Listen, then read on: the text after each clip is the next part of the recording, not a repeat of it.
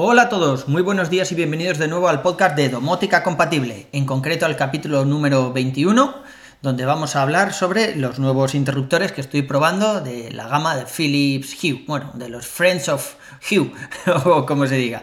Yo soy Carlos Auquillo y comenzamos.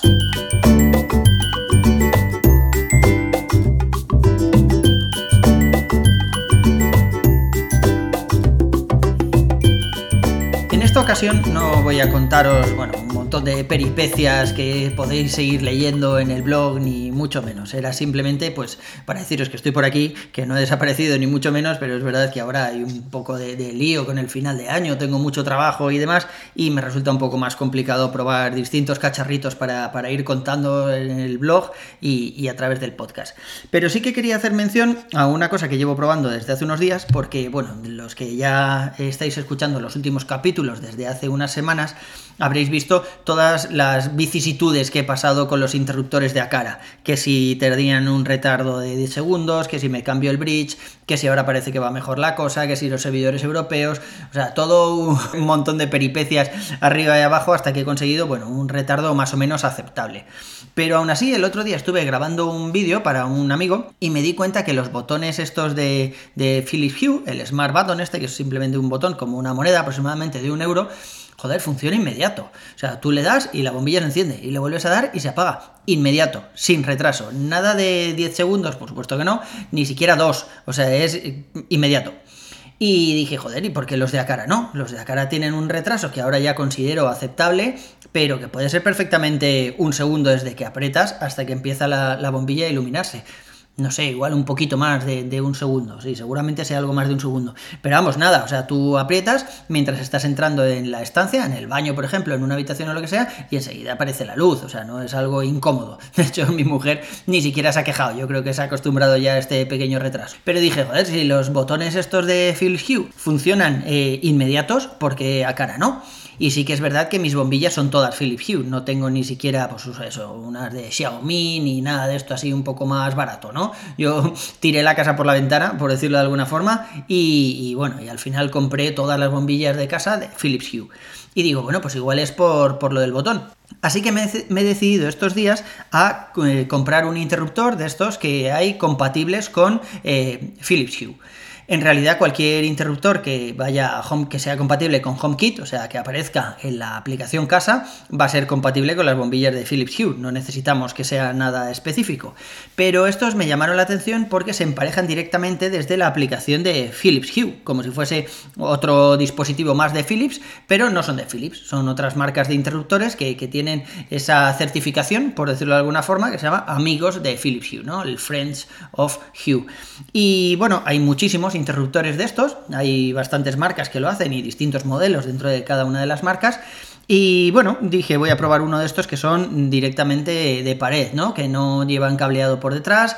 Le puedo poner un Shelly si quiero directamente al, enchufe y poner esto encima tapando el agujero, como hago con los de Acara. O ponerlo, yo que sé, en algún sitio donde no tengas ningún tipo de instalación. Lo puedes pegar en la pared directamente con cinta de doble cara o con unos tornillitos que lleva para que no se mueva.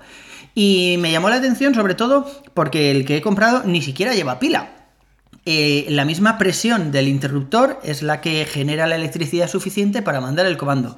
Cosa que, bueno, me parece curioso, porque sí que es verdad que los interruptores de Akara que yo tengo, hay veces que a alguno se le acaba la pila, me avisa y, bueno, es súper sencillo. O sea, lo, cojo el interruptor, o sea, hago un poco de fuerza y lo saco de la pared, lo, despego, porque ya sabéis que los hago, los pego con cinta de doble cara y le cambio la pila de botón. Y además esa pila de botón dura muchísimo, más de dos años seguro, en cualquiera de los casos.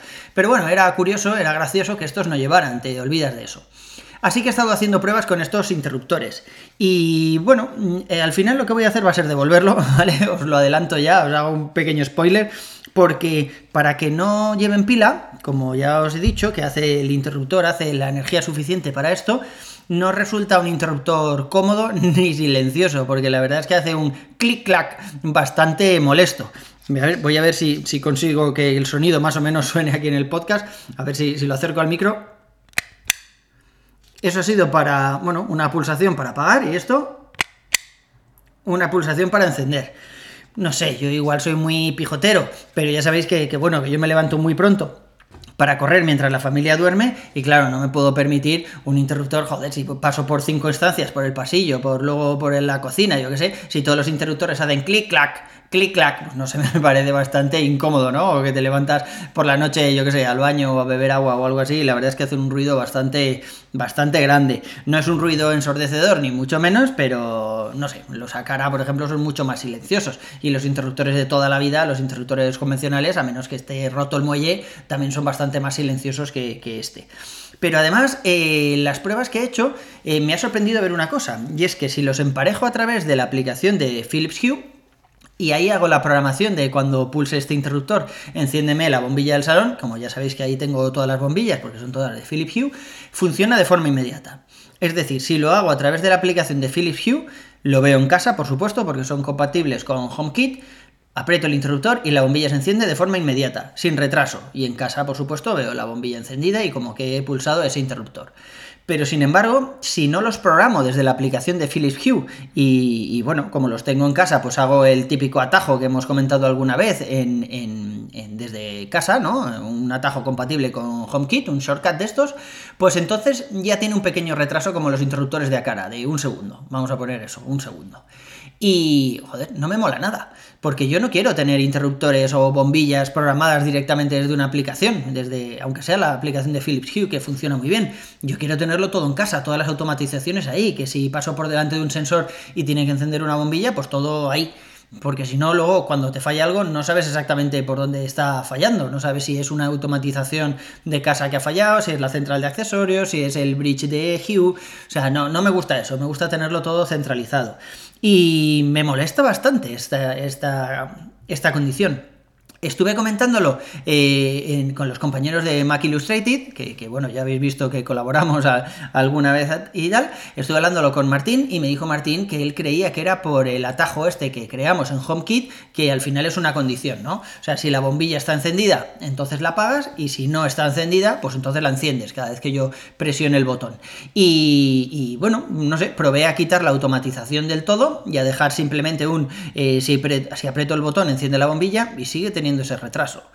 Puede ser que sea entre la comunicación, o sea, mm, debido a la comunicación entre un bridge y otro. El bridge de Hue manda el comando, lo tiene que recibir en la central de accesorios de, casa, ¿no? la de HomeKit, eh, y luego pues volver al, al bridge y mandar el comando para que se encienda la bombilla.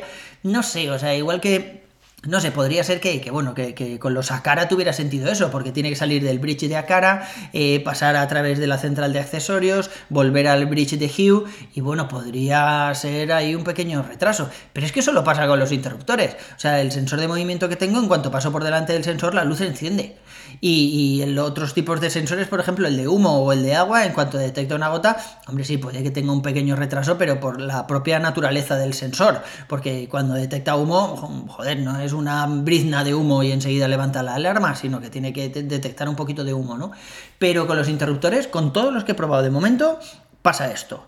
Voy a seguir probando interruptores, o sea, no me gusta. Aunque ya os digo, aunque en casa no, se haya quejado nadie, no me termina de gustar esto de que aprietes un interruptor y tarde un segundo o un poquito más de un segundo en encender la bombilla.